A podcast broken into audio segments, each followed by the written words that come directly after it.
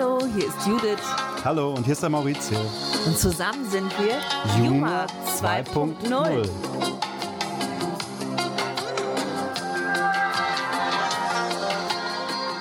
Hallo und herzlich willkommen zu Juma, dem Podcast von Judith und Maurizio. Der Podcast der guten Laune. Ah, und wir wünschen euch einen schönen ersten Advent. Die gute Laune ist so bedingt, aber heute ist das Wetter schön. Und wir möchten gleich auch rausgehen, deswegen machen wir es heute kurz und knapp und wir werden heute die Punktladung, Ladung, die Punktlandung sieben Minuten schaffen. Wir haben heute ein paar Themen wieder mitgebracht, äh, zwei kulinarische Themen und dann nochmal sehen, ne? oder? Ja, erstes Thema fange ich an, ja. Das ist das Thema ähm, die gemeine Miesmuschel. Och, wie kommt die zu dem Namen Miesmuschel? Sag mal eben schnell, das ist ja wirklich, äh, das, das, ist doch ein Thema, das ist oder? Doch mies, ne? Ja, das ist mies. Also, die Miesmuschel, wir haben nämlich gestern sehr köstlich Miesmuscheln gegessen, zu dieser Jahreszeit äh, sehr zu empfehlen. Viel Selen, Zink, Vitamin D da drin. Und ja, die Miesmuschel hieß ursprünglich Moosmuschel. Mhm. Ja, und dann wurde sie die Maismuschel, ne? weil die dann nicht so ganz so deutlich gesprochen haben. Ne? Also die hat nichts mit Mies zu tun, sondern nur mit Moos. Genau, die hat nämlich Viel so ein Moos, Bärtchen und ähm, hat dann so Algen und Moos angesetzt und dadurch hieß sie also eher ursprünglich Moosmuschel, was sich dann in Miesmuschel umgewandelt hat. Die gemeine Mu Miesmuschel die gemeine Miesmuschel ist auf jeden Fall sehr köstlich und äh, trägt zu Unrecht den Namen Miesmuschel, finde ich. Ja, da hast du recht. Obwohl man ja auch früher gesagt hat, dass sie so im Abwasserbereich äh, von. Sie hat früher einen schlechten Ruf gehabt. Ja. Mittlerweile kann man aber frische Muscheln ganz gut bekommen. Nicht nur in den Monaten mit R, ne, das war ja früher so, sondern eigentlich auch wohl nebenher. Aber wir haben jetzt ja den passenden Monat. Ich finde das mit den Monaten mit R irgendwie cool. Ja, ja, sonst hatten wir früher zum Beispiel auch eher Miesmuscheln oder solche Meeresfrüchte eher am Meer auch verzehrt. Genau. Aber jetzt zum ersten Mal zu Hause, gut gelungen. Die schlimmsten Miesmuscheln habe ich in Nizza gegessen. War dir danach schlecht oder so? Nee, Nein, das aber ich die nicht, waren ne? echt nicht lecker. Ja, ah, gut. Ähm, unsere waren toll, frisch, schnell zubereitet, wirklich einfaches Rezept. Sehr ähm, zu empfehlen. Also für die äh, kühle Jahreszeit ein bisschen Meeresbrise auf dem Tisch. Unser Tipp von dieser Seite.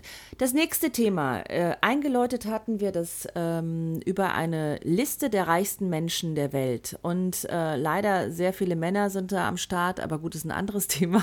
Der reichste Mensch derzeit ist Elon Musk. Der hat jetzt mit Aktiengeschäften äh, ziemlich abgesahnt, hat den Bezos überholt. Als wir uns diese Liste angeschaut haben, hat unsere Tochter uns informiert, dass auf der Liste der europäischen reichsten Menschen ähm, oder Familien die Familie Ferrero ist. Ja, und das ist mir natürlich ein wichtiger Aspekt, weil ich verschiedene Produkte von Ferrero gerne esse. Unter anderem Nutella. Ich bin ja ein Fan von Nutella. Du? Ja, weißt du ja, ich ja nicht so. Ähm, einerseits, weil es mir zu süß ist, zu fettig und die Palmölgeschichte möchte ich jetzt auch hier nochmal kurz erwähnen. Und da möchte ich ja zu deiner Ehrenrettung sagen, hast du dir eine palmölfreie Variante ausgesucht? Ja, genau. Also wir hat, ich hatte mir natürlich auch schon mal das Palmöl-Thema angeschaut und das ist wirklich nicht gut. Und äh, nochmal so gesagt, Nutella müsste natürlich eigentlich Zuckerella heißen, heißen, weil Nuss ist nicht besonders viel drin. Fetterella. Fetterella, genau. Aber gut. Ähm, ich bleibe dabei. Schmeckt trotzdem. Aber es gibt ein Produkt, das heißt äh, Nudossi. Das ist äh, witzigerweise ein ehemaliges DDR-Produkt. Und das kannst du in verschiedenen äh, Läden auch kaufen. Und das ist 100% palmölfrei. Hat hohen Nussanteil, ich glaube fast 40 Prozent.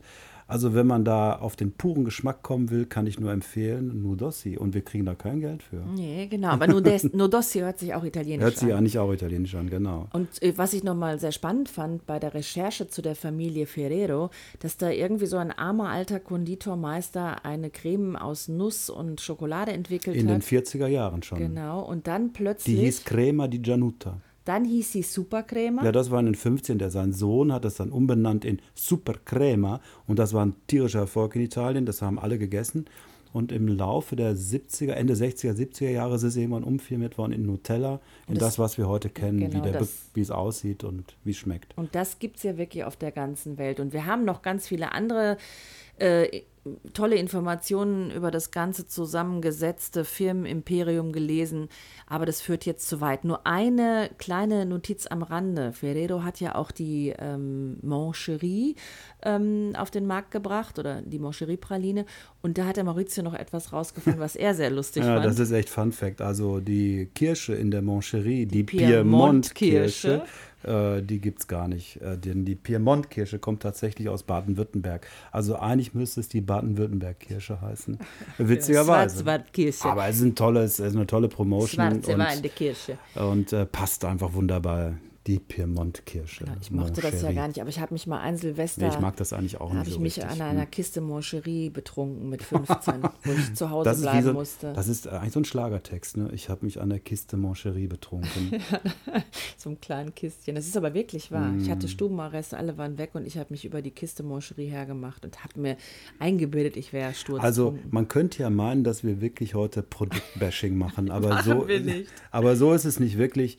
Ähm, wir verdienen tatsächlich nichts daran. Nein. Wir könnten. Wir sollten. Nein, Nein, Quatsch.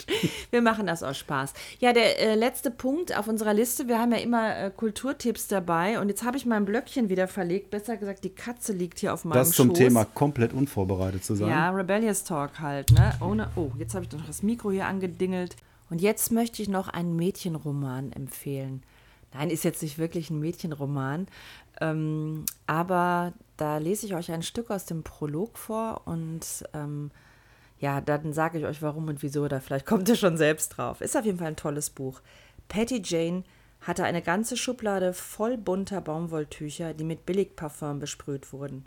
Tabu und Soir de Paris und gelegentlich My Sin. Für mich der Inbegriff des Schicks.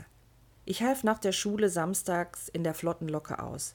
Immer wenn jemand den Laden mit Dauerwellengestank verpestete, musste ich die Tücher verteilen und sie unseren Kundinnen so sorgfältig, wie eine Krankenschwester dem Arzt den Mundschutz umbindet, über Mund und Nase legen. Alle im Salon trugen sie, außer Kleid Tschuka, dem Handpfleger. Der behauptete, er bekäme von Tabu schlimmere Kopfschmerzen als von der Dauerwellenlösung. Mein kleiner Wink auf die Maskenverweigerer. ja, also dieses Buch habe ich äh, vor vielen Jahren gelesen und äh, finde es immer noch ganz bezaubernd. Das wollte ich heute als kleinen Tipp abgeben. Ich glaube, das bekommt man nur noch im Antiquariat. Ja, das wollte ich erstmal erzählen und wollte euch das äh, nochmal vorstellen. Mein Buchtipp. Du hast es sehr gern gelesen. Der Roman House of Curls von Lorna Landvik. Klingt so ein bisschen wie Ikea-Möbel, ne? genau, ein Ikea-Bett namens Landvik. Ja, okay. Also von Patty daher Janes kauft euch eine. Moncherie, lest das Buch Patty Janes Friseurladen, nein, wie ist Salon. Salon. Und äh, ansonsten genießt den ersten Advent. Wenn euch langweilig wird, äh, versucht doch mal dem Wahnsinn auf den Grund zu gehen.